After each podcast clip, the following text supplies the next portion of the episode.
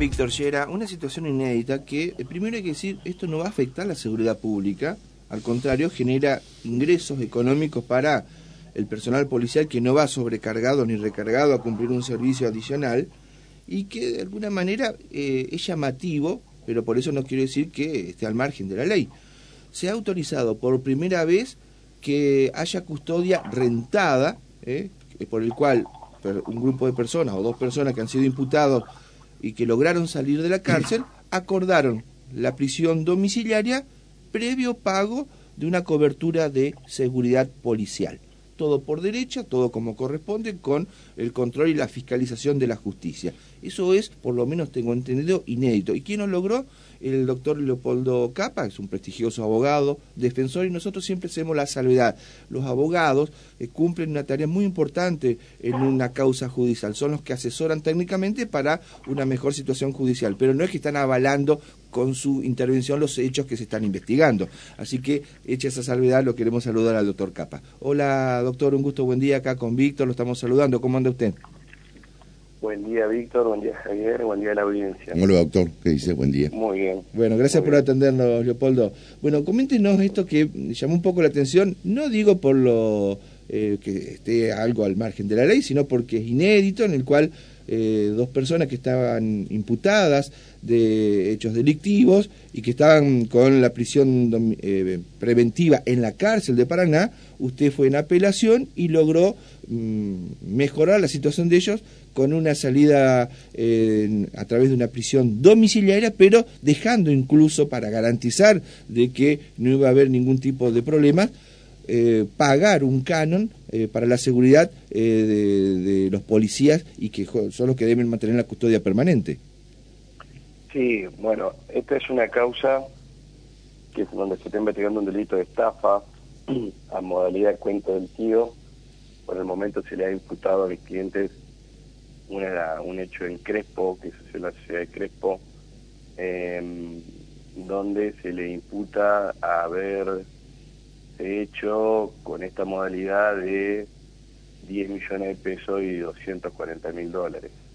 Monto que hasta el momento la víctima, presunta víctima, no ha podido acreditar y bueno, el lunes pasado, el lunes 30, perdón, de enero, con otro defensor particular, se había homologado un acuerdo con el fiscal de feria de 30 días de prisión, de prisión preventiva en la unidad penal.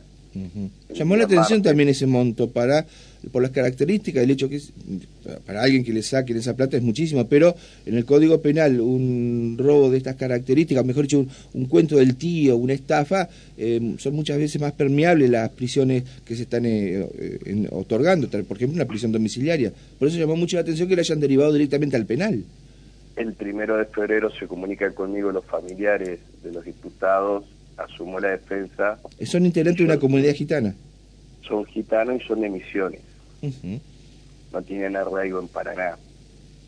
Entonces, dentro de la, del abanico posibilidad de que la, nueva defensa tenía para plantear era una revisión de la prisión preventiva y no una apelación del acuerdo que había hecho la defensa anterior, porque el artículo 1376 de nuestro Código Procesal Penal habilita a revisar una prisión preventiva siempre y cuando hayan sido modificadas aquellas circunstancias primitivas, dice el código, que dieron origen a la, a la, a la medida cautelar más gravosa que tiene nuestro ordenamiento, que, que la prisión preventiva en la unidad penal.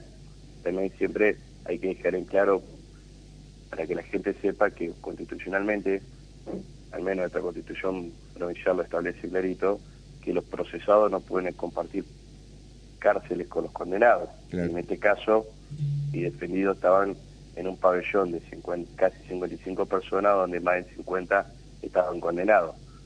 Y sumándole a esta teoría fiscal, que es errónea, o sea, la, plataforma fáctica, al menos de, todo lo que se está investigando, y más sobre todo el monto, no es cierta, no se va a poder acreditar, eh, corría riesgo mi defendido estar en la unidad penal con personas que están siendo condenadas por diversos delitos, donde todos lo estaban indicando de que ellos se habían alzado con más de 100 millones de pesos. Dentro de esta, de, esta, de, esta circunstancia primitiva que habían modificado, y por consejo de la defensa la familia alquila una casa en la ciudad de Paraná, entonces pasan a tener lo que se denomina arraigo en derecho procesal penal o en derecho penal.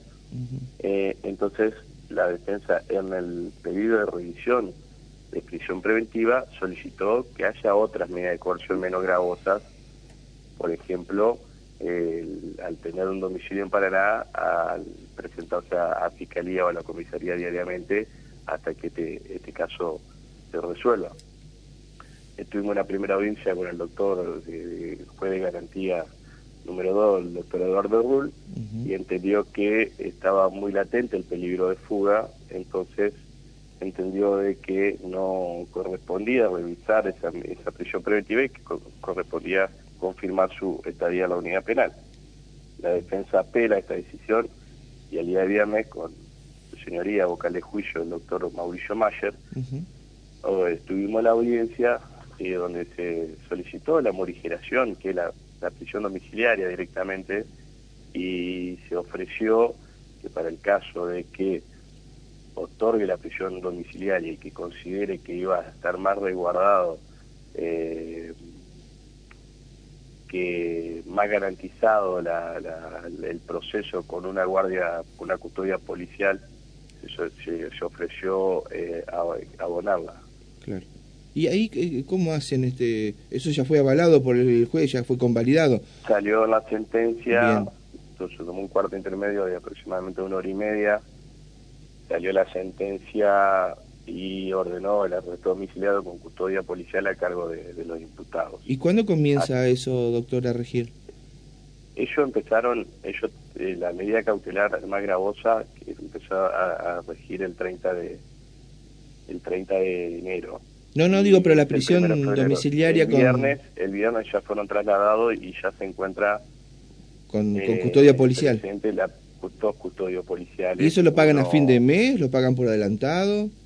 Eso, bueno, justo empezó, esto, lo trasladaron el viernes a la tarde, a las 6 de la tarde, así que bueno, esta semana se va a estar abonando, se va, se va a pedir una, una aclaratoria al, juez que dispuso, para ver si es necesario realmente que haya dos uniformados, como solamente con uno basta, por el costo que esto implica, y, en el caso de que lo confirme, se abonará mediante transferencia o depósito bancario al CBU de, de de la policía. De la policía. Claro. ¿Y eh, cuántos días tiene que estar este con la prisión domiciliaria, con la cobertura policial? En principio es hasta el primero de marzo. Seguramente, eh, si no se encuentra alguna salida en este proceso penal, para esa fecha se va a renovar la prisión domiciliaria, pero ya como van a estar algunos riesgos procesales que si todo su señoría en su fallo ya van a estar eh, obsoletos, porque por ejemplo, el momento que daba una entrevista con la víctima, eh, restaban unas pericias porque se está investigando un hecho de, que ocurrió el 3 de enero en Paraná, eh, similares características. Eh, por ejemplo, hoy mis, mis defendidos van a ser trasladados a investigaciones, le toman un par de, le toman fotos con unas videograbaciones o unos videos seguridad donde se está investigando un hecho acá en Paraná. Y con el acuerdo este que fue homologado por el doctor este Mayer, eh, ¿cuánto sale más o menos una custodia de, uno o dos policías? Para tener una idea. Y el presupuesto que pasó la policía, eh, por ahí, desconociendo la defensa, que los días hábiles y los días inhábiles eran tienen distintos precios, el, aproximadamente 800 mil pesos salen los dos policías. 800 mil pesos eh, hasta el primero de marzo. Hasta el primero de marzo. Bien. Y, eh... Ah, claro que mi defendido no tienen esa plata. Ajá. ¿Y cómo hacen si no pueden pagar? ¿Volverán a la cárcel? Él se va a plantear al, se le va a plantear hoy al juez del Tribunal de Juicios que resolvió este fallo de que bueno, si puede llegar a considerar la posibilidad de que sea un solo policía. Y no dos, o sea, pagar 400 mil pesos. En pagar la diferencia hasta que se haga esa, aclaratoria de los dos policías y en adelante pagar uno solo. ¿Y es la primera vez que sucede esto? Yo no tengo conocimiento, no quiero decir que es la primera vez, yo no tengo conocimiento y con lo que he hablado no han tenido conocimiento de que esto haya pasado porque sí ha habido prisiones domiciliarias con custodia, que esa custodia a cargo del Estado. Pero está rentada, claro. Eh, ¿Dónde usted eh, vio eso como alternativa? Y nosotros manejamos mucho la creatividad. está muy bien. Y la gente no goya así, vio, tiene razón. Eh, era la posibilidad, esta gente no podía estar más en la unidad penal. Claro. sinceramente, eh, corría riesgo estando ahí y eh, el, el, delito, la condena, o haciendo una prognosis, como se dice, eh, haciendo futurismo, eh, es un delito que está eh, penado con una pena muy baja, de un mes a seis años, y ninguno de mis defendidos tiene antecedentes penales, así que una de las cuestiones que se planteó es que haciendo esta tarea de futurismo y, si la teoría fiscal se puede llegar a acreditar la pena en expectativa de cumplimiento condicional. Claro. Entonces es un elemento a tener en cuenta para eh, poder eh, morigerar esta situación de detención de ellos. Doctor, sobre las causas en sí, sobre los cuentos del tío en el cual robaron se denunció sumas importantes, usted habló de 10 millones de pesos, perfecto, oro, eh, joyas. Eh, ¿Ellos eh, se reconocen culpables o inocentes? Y Javier se reconocen inocentes. Inocentes, bien. Por el momento. Hasta el momento, por el momento.